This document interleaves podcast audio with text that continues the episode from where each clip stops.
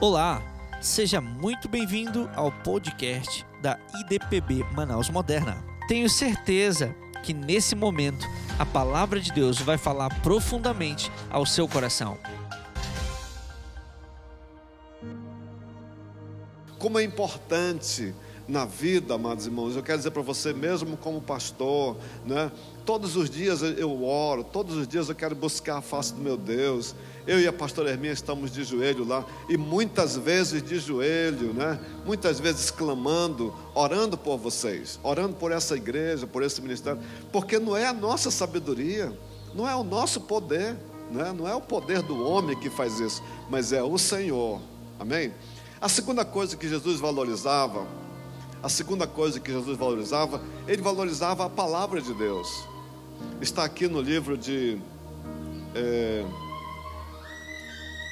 João, capítulo 5, versículo 39. É lindo que isso é uma criança, amados. Não se preocupe, vamos ficar apenas em oração, tá?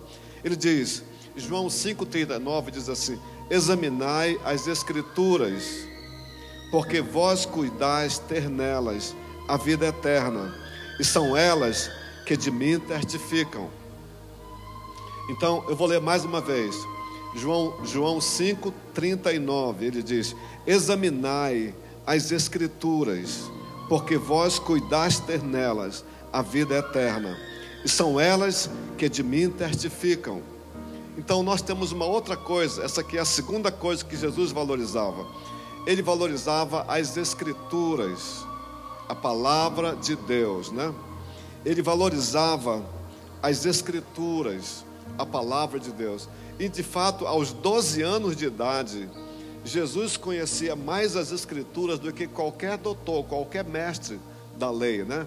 Ele conhecia profundamente as escrituras. E ele diz por duas razões.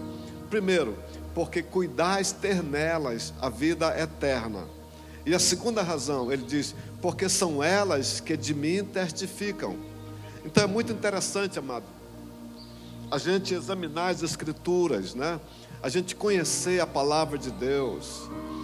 E outra coisa, ele diz, ele diz a palavra examinai, é muito mais do que apenas uma leitura, é muito mais do que você sentar e ler, é examinar, é observar, é estudar as Escrituras, né?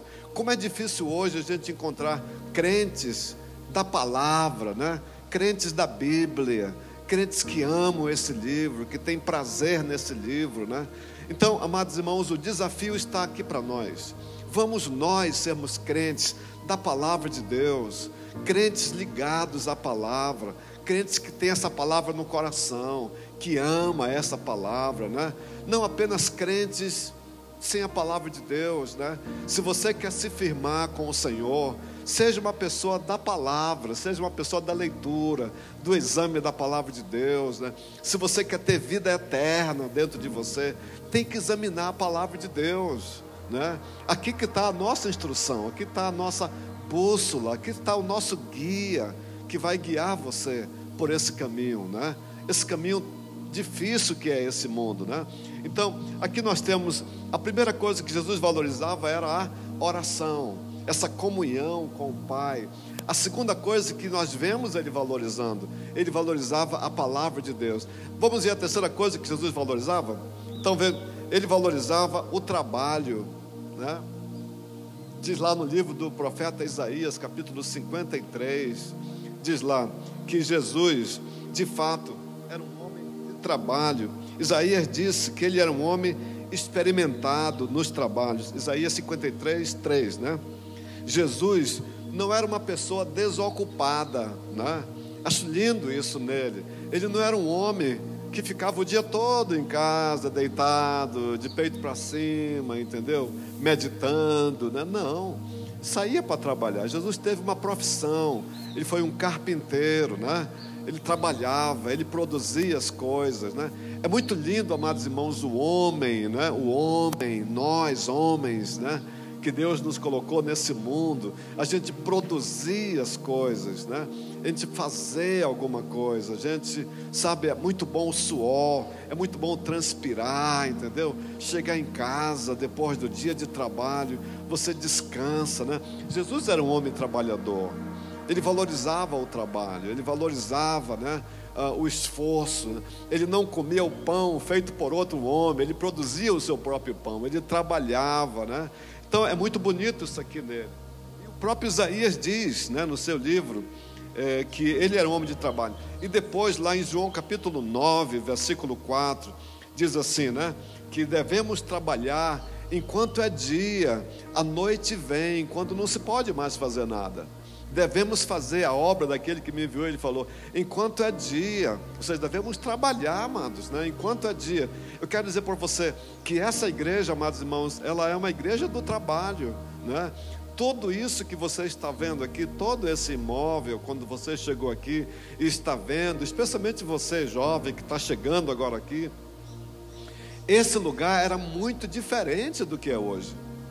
Isso há 20 anos atrás, não era desse jeito esse lugar, nada disso existia, entendeu? Então isso aqui é o fruto do trabalho. Isso aqui tem um trabalho de 20 anos. 20 anos trabalhando, querido, para arrumar e para dar a estrutura que vocês estão vendo hoje aqui. Eu quero dizer para você, isso não é só aqui, nós estamos hoje em cerca de 50 lugares fora daqui.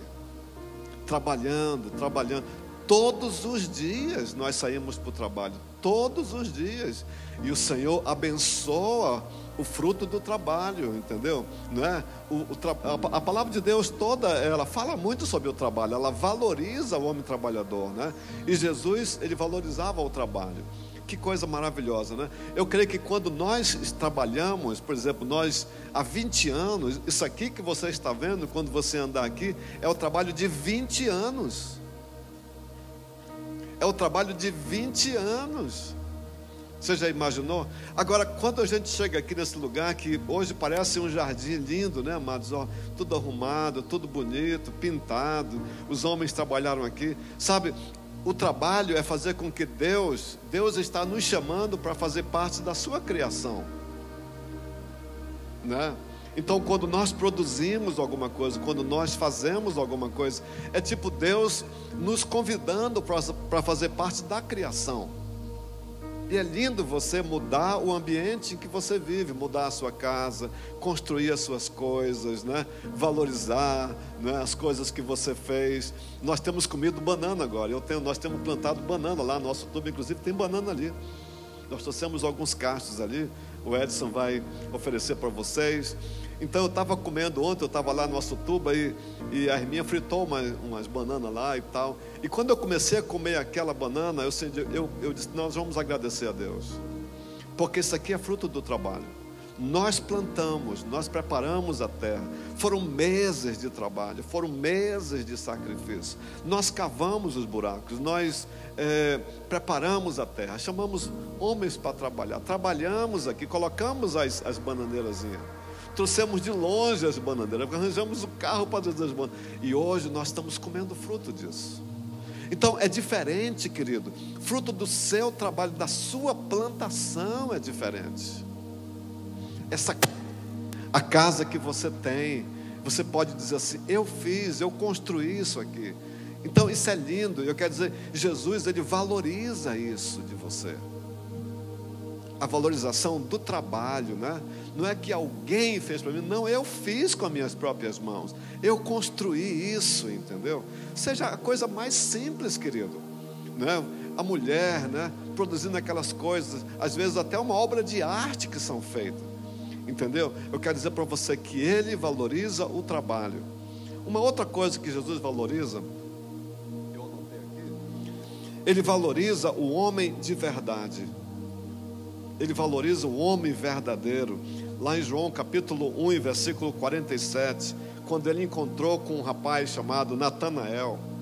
Olha o que é que Jesus diz. Olha o que é que ele falou, né? Jesus, quando encontrou Natanael, disse: Eis aí um verdadeiro israelita em quem não há dolo. Olha, amados irmãos, Jesus não elogiou muitas pessoas, mas ele elogiou esse homem. quando ele conheceu ele, ele falou o quê? Eis aí um verdadeiro israelita em quem não há dolo. O que, é que ele está dizendo? O que Jesus diria quando encontrasse com você pessoalmente? O que, é que ele diria a seu respeito? O que, é que ele diria a meu respeito? Mas quando ele encontrou Natanael, ele falou: Eis aí um verdadeiro israelita em quem não há dolo.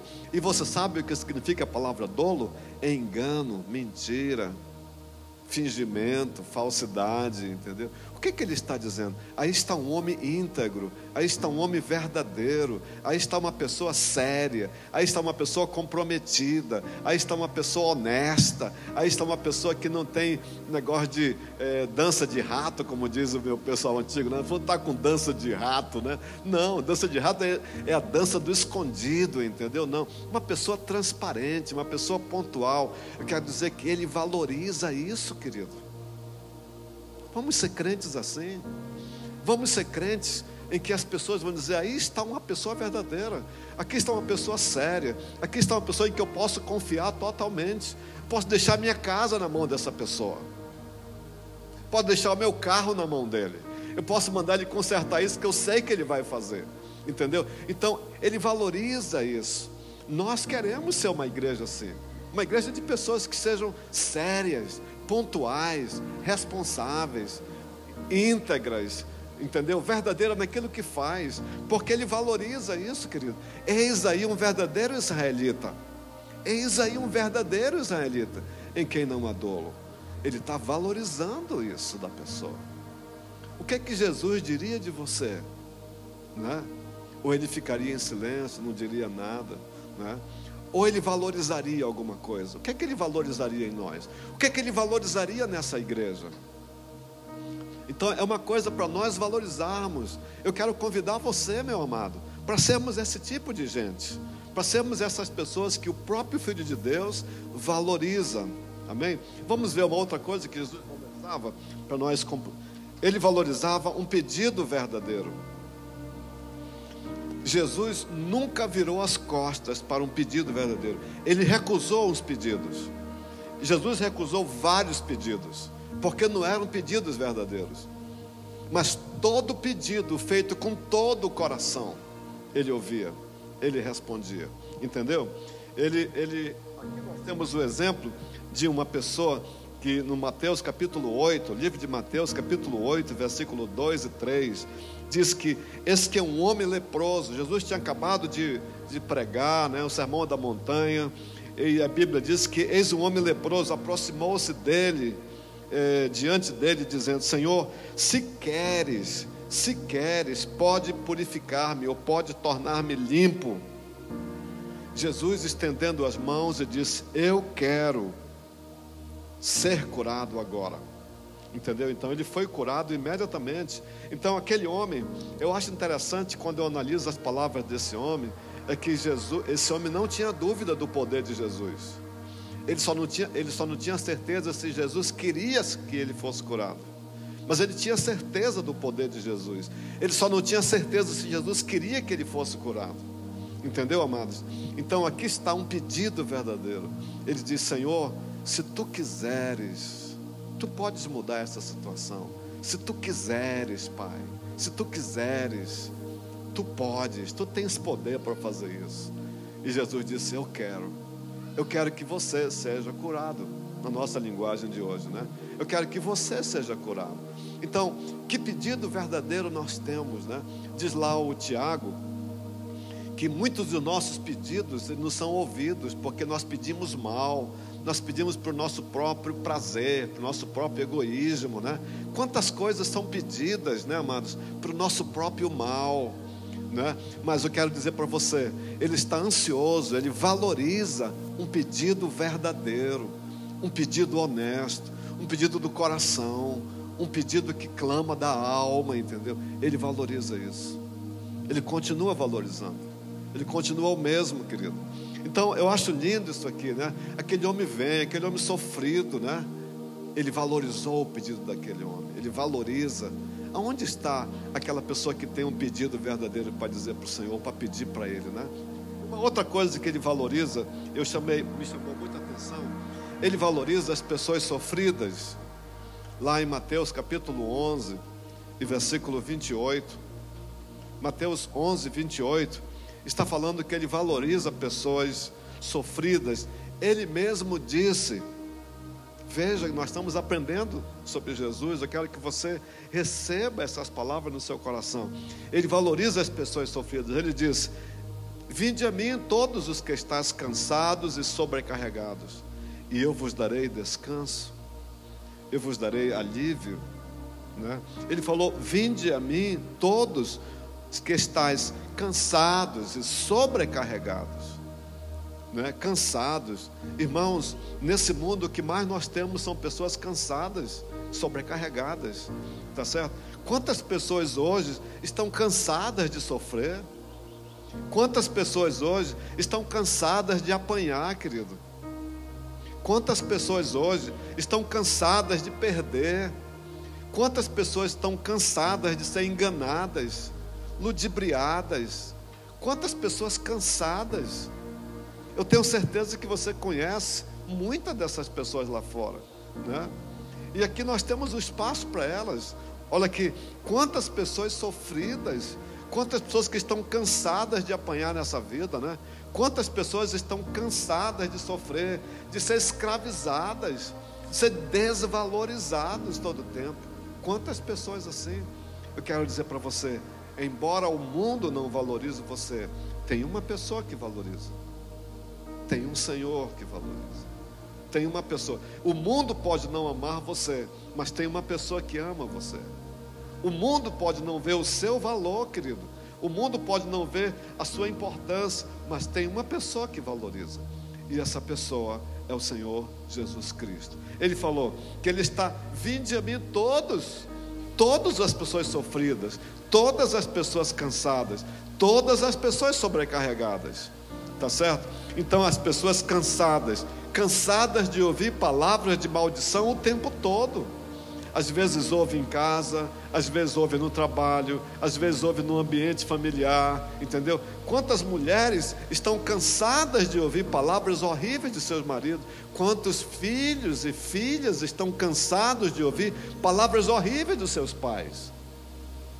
Hoje, o Senhor Jesus Cristo, Ele valoriza essa pessoa sofrida. Ele está convidando você. Vinde a mim, todos que estás cansados e sobrecarregados, e eu vou te dar descanso. Ele está dizendo, literalmente, eu vou te ajudar a levar esse fardo. Coloca esse fardo sobre os meus ombros. Coloca esse peso, né, sobre os meus ombros, e eu vou te ajudar a levar esse fardo. Eu vou levar esse fardo. Eu vou fazer esse fardo leve para você. Isso que ele está dizendo porque ele mesmo diz que o fardo dele é leve, né? O jugo é suave e o fardo é leve. O jugo de Jesus é suave e o fardo é leve. Não é difícil ser crente, querido. Não é pesado demais andar com ele, não.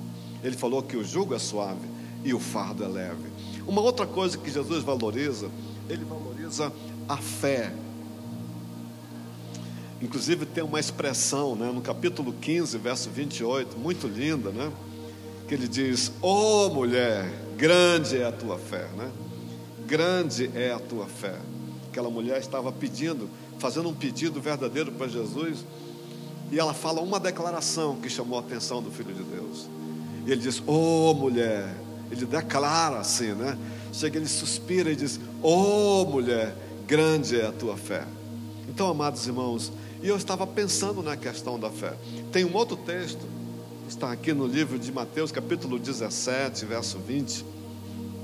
Ele diz: Por causa da vossa pouca fé. E ele continua dizendo: Porque, pois em verdade vos digo que se tiverdes fé como grão de mostarda, e amados irmãos, ele diz: Se tiverdes fé como um grão de mostarda, direi a esse monte: passa daqui para acolá, e ele há de passar e nada vos será impossível. E nessa semana, eu fiz questão que a gente tivesse a mostarda. Irmãos, está aqui a mostarda. Você consegue ver o grão? E eu queria pedir para a gente distribuir a mostarda. Eu queria que você levasse a mostarda. o grão da mostarda. Por favor, me ajudem. Eu queria que você levasse. Ele não dá quase. Olha, eu já, tô, já não estou mais enxergando bem. Eu sinceramente não enxergo mais ela daqui. eu vou precisar usar o óculos. Sim. Então eu queria que nossos jovens distribuíssem um grão de mostarda para você. Veja, amados irmãos, a pequenez. Veja quão pequeno é isso, querido. Olha, aqui nesse terreno, nós temos vários, vários tipos de árvore. Nós temos é, mangueira, está ali a mangueira. Mangueira é uma árvore maravilhosa. Nós temos abieiro, né? É, árvore do abio. Pegue o grão da mostarda para você levar. O grão da mostarda. Olha, quase não dá para a gente pegar, né, querido? Olha, extremamente pequeno, né? Olha aqui, ó. Olha aqui, meu Deus. Tá? Queria que você colocasse na sua Bíblia o grão da mostarda. Veja. Veja o grão da mostarda. Coloque na sua Bíblia, veja aí na sua mão. O grão da mostarda. Não é verdade?